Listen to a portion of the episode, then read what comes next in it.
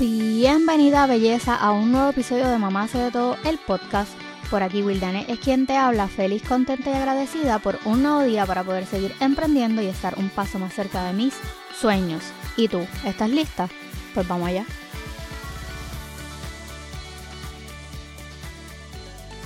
Hola belleza de mi corazón y bienvenida al episodio número 55 de este podcast. En el episodio de hoy quiero hablarles de un tema que creo que jamás en mi vida le iba, le a tener tanto miedo, tanta cosa como ahora mismo. Y es la adolescencia. Bueno, la preadolescencia. Pero particularmente la adolescencia cuando se agrega el ADHD.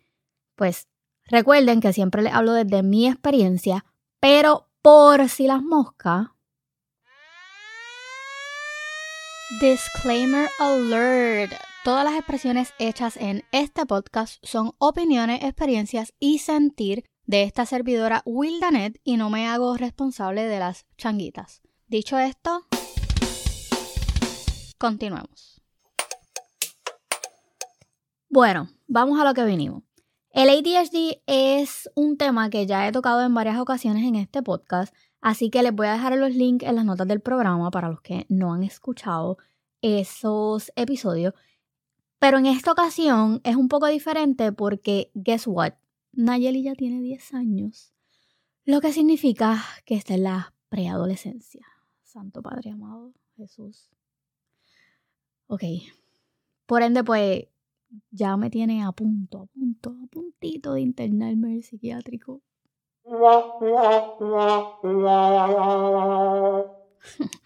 Para darle un refresh, Nayeli tiene ADHD combinado, lo que significa que tiene una condición ¿verdad? neuronal que afecta su concentración o la capacidad para enfocarse, afecta su retención, la regulación de emociones, impulsos y algunas cosas más. Confieso que lo que más me saca por el techo es la impulsividad. O sea, esta habilidad que ella tiene para hablar más rápido de lo que puede pensar es increíblemente desesperante y está a punto de convertirla en un kamikaze. Por si no sabes lo que es un kamikaze, eran estos pilotos militares japoneses que hacían misiones suicidas. Nada, ahí tienen un dato histórico que no necesitan. Anyway, Disculpen, yo sé que, ¿verdad? Esa, maybe esa última frase que dije, pues me van a caer chinche, pero yo soy humana y la gran mayoría del tiempo con ella no, no me pregunten por qué, pero últimamente me tiene la mecha bien, bien, bien cortita. Pero de verdad, sacarme por el techo ha sido como que su más grande habilidad últimamente. Pero nada, otra razón por la que soy mala madre. La cuestión de todo es que desde que cumplió los 10 años, me ha pasado absolutamente de todo con ella. Cosas que jamás en mi vida pensé que iba a pasar. Cometí el típico error que siempre les digo que no cometan, ¿verdad? Porque pues soy humana.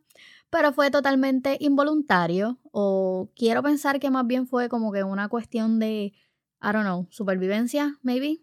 La preadolescencia no se me hizo para nada complicada con Ryan, pero Nayeli me está llevando al borde de volverme loca. Con decirle que el otro día eh, ella me dijo que yo había arruinado su niñez, que yo era una mala madre y que ella se iba a ir de la casa. O sea, literal hasta bulto hizo. o sea, yo me río ahora, pero en ese momento lo que yo quería era guindarla. Nada, les voy a hacer la historia de ese día para después entrar en, en, el tema per se. Resulta que hace, creo que fue como hace dos semanas, maybe.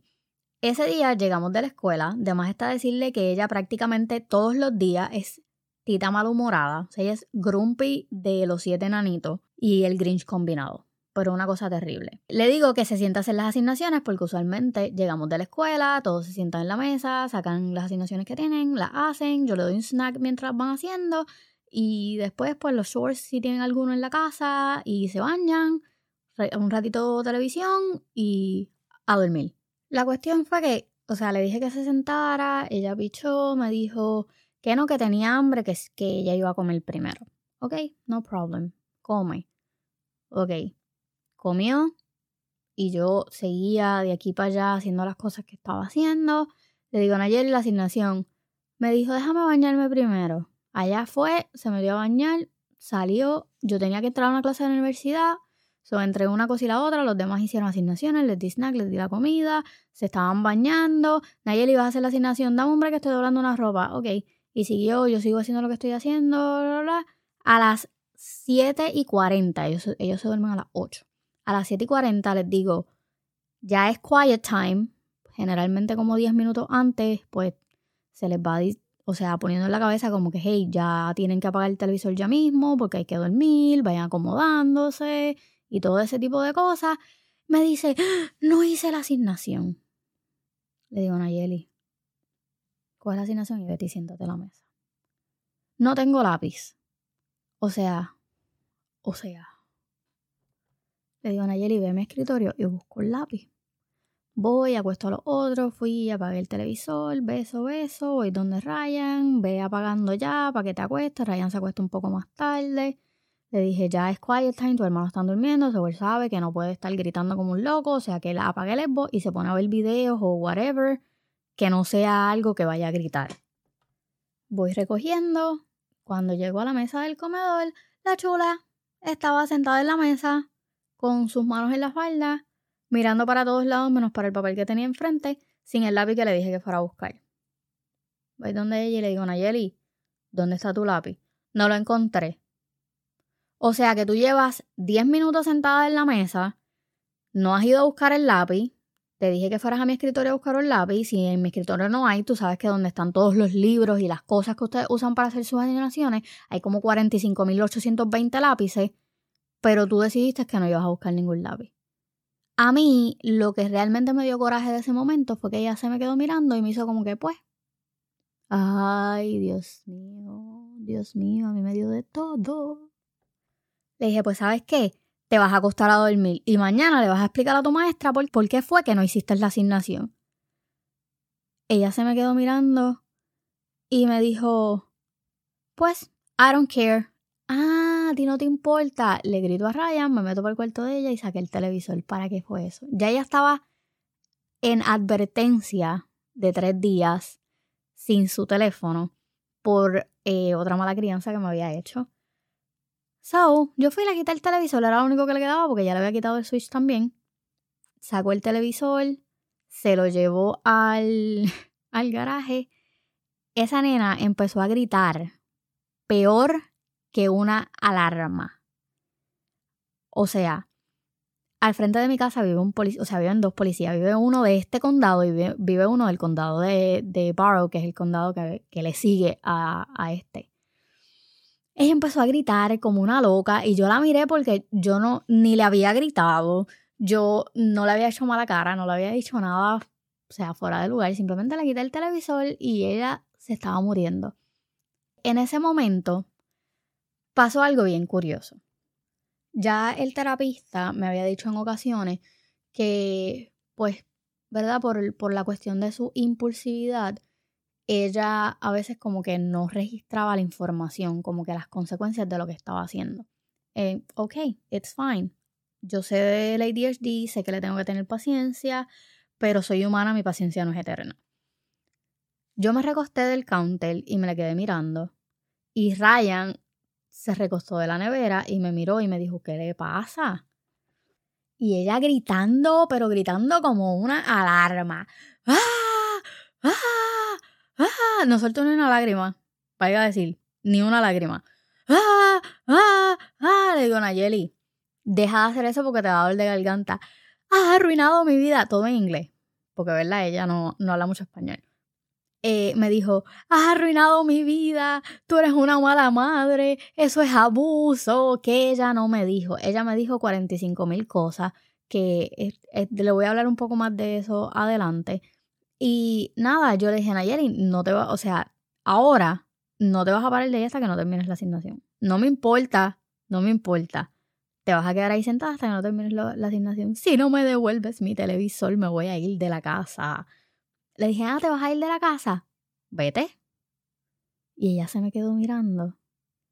Y yo cogí y empecé a calentar agua. Me hice un tecito, Me senté en, en mi set de, grabación ahí en la sala, en, una de las butacas.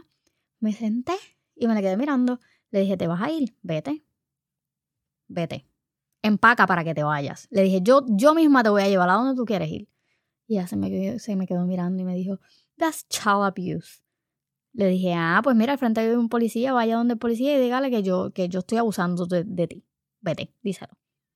Ella se paró molesta porque vio que yo no reaccioné a lo que ella estaba hablando. Se metió para el cuarto y empezó a hacer un bulto. Echó, en el bulto ella echó ropa. Echó como tres pares, tres mudas de ropa, que no combinaba, pero tres mudas de ropa. Su recorder, o sea, su flauta. Y no me acuerdo qué fue lo otro que echó. Y un libro. Eh, sus hermanos, con todo el escándalo que ella estaba haciendo, se levantaron y salieron y cuando la vieron que ella estaba empacando, empezaron a llorar porque, ay, yo no quiero que ella se vaya. Yo le dije, no, ella se va a ir porque ella, entre todas las barbaridades que me dijo, ella dijo que ella quería una nueva mamá y que ella quería una nueva familia, que ella no quería estar más en esta familia. Yo estuve en todo momento tratando de mantener la calma, pero yo realmente tenía unas ganas de llorar que ustedes no tienen una idea pero, pero de llorar. Nada, seguí, me, estaba bebiendo mi té, ella salió con el bulto y ya yo le había escrito al terapista, el terapista me dijo que cualquier show que ella hiciera de eso, porque alerta, si un niño eh, te dice o te da algún, algún indicio de que quiere atentar contra su vida, tú si estás aquí en la Florida, no sé si eso es en todo Estados Unidos, pero sé que si estás en la Florida, marcas el 211, que es una línea como de auxilio, y ellos vienen, como si fuera el 911. Y una, entre todas las barbaridades que dijo ella, que ella dijo que se quería morir. Eh, son. Cuando ella va caminando para la puerta, Ryan me miró y me dijo, me dijo, ¿la vas a dejar? Le dije, ella no va para ningún lado. Y ella me miró y me dijo, ¿quieres ver? Yo le dije, ah, si te atreves a salir de esa puerta, te voy a dejar afuera. Y ahí fue como que, mm, yo le dije, sal para que vea. Te voy a dejar afuera. Voy a llamar a la policía y te voy a dejar afuera. Si tú haces eso, me dijo, si tú haces eso, cuando la policía llegue, le voy a decir que tú me botaste de mi casa para, para que ustedes vean que esa dulce mariposita también es manipuladora, parte de la impulsividad. Le digo, sí, y tú le vas a explicar por qué razón yo te boté de la casa con un bulto que tú mismo hiciste. Saben que restrayó bulto, se metió para el cuarto, se quedó dormida de más está decirle que ya entrando al cuarto yo me metí para el medio y empecé a llorar en el cuarto. Yo me hice tantas preguntas, yo decía, no puede ser que realmente sea tan complicado el tener un preadolescente. Porque en otras ocasiones ella me ha dicho que yo soy mala madre también por, por bobería. Y yo sé que ella no mide el impacto que tienen sus palabras, pero duelen, son cosas que duelen. El caso es que al otro día yo llamé al terapista, eh, que ya ustedes lo han escuchado aquí. Llamé al terapista, le informé de lo que estaba pasando, él me dio las instrucciones, que ya mismo les voy a hablar un poquito más de eso. Y me dijo que tratara de mantener la calma, pero que siempre hablara con, con ella y le dejara saber que sus palabras dolían, o sea, que, que me dolían.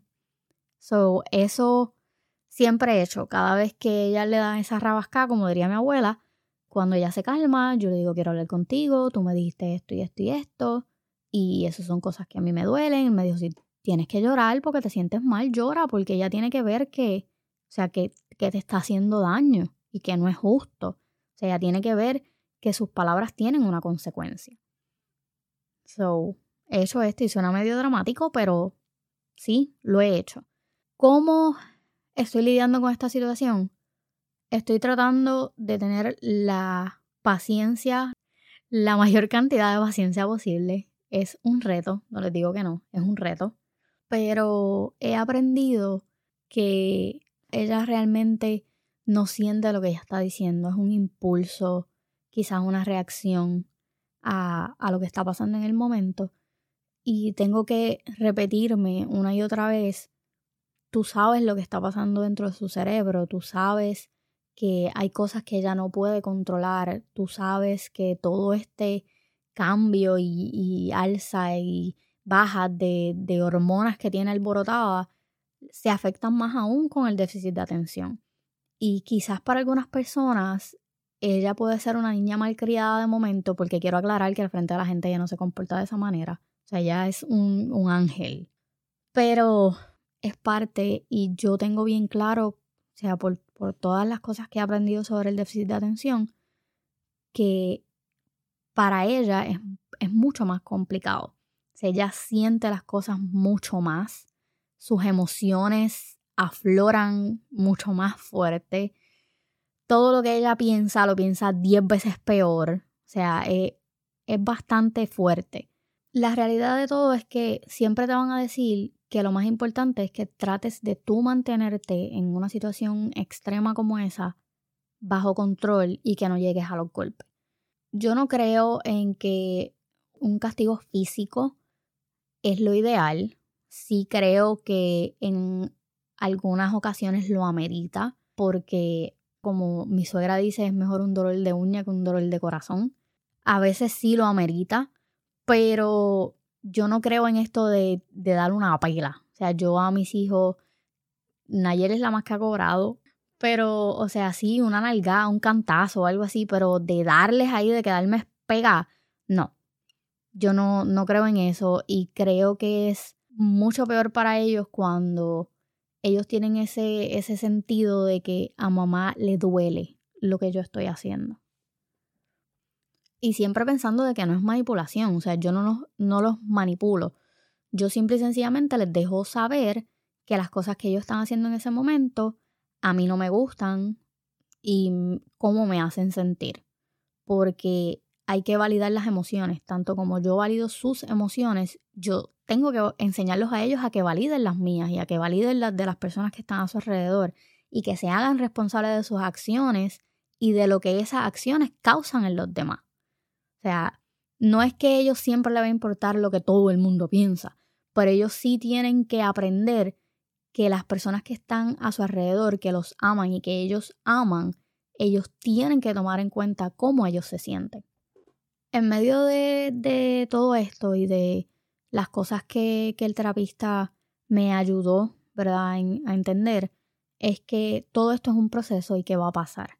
algunos niños pues les da más duro que otros, eh, algunos niños pues lo, lo, expresan peor que otros, pero él me, me dio varios, varios, recursos cuando hablé con él de la situación que pasó Nayeli que dijo que se quería ir de la casa.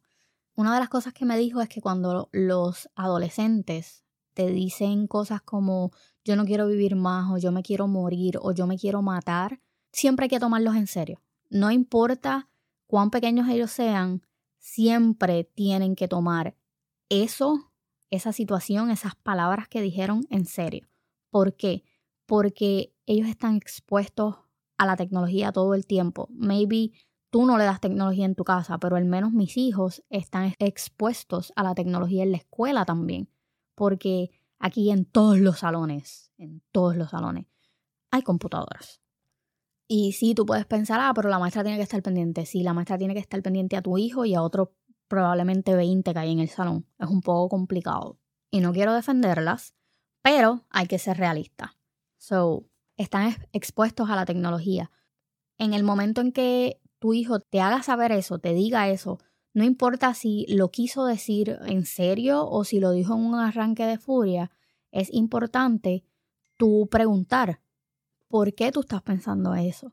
¿Tienes algún plan? ¿Cómo lo harías? O sea, son preguntas que debes de hacer, porque de esa manera tú te vas a asegurar si ellos realmente saben lo que están diciendo. O sea, asegúrate primero de, que no haya un plan detrás de todo eso. O sea, esa fue una de las cosas que, me dijo el terapista.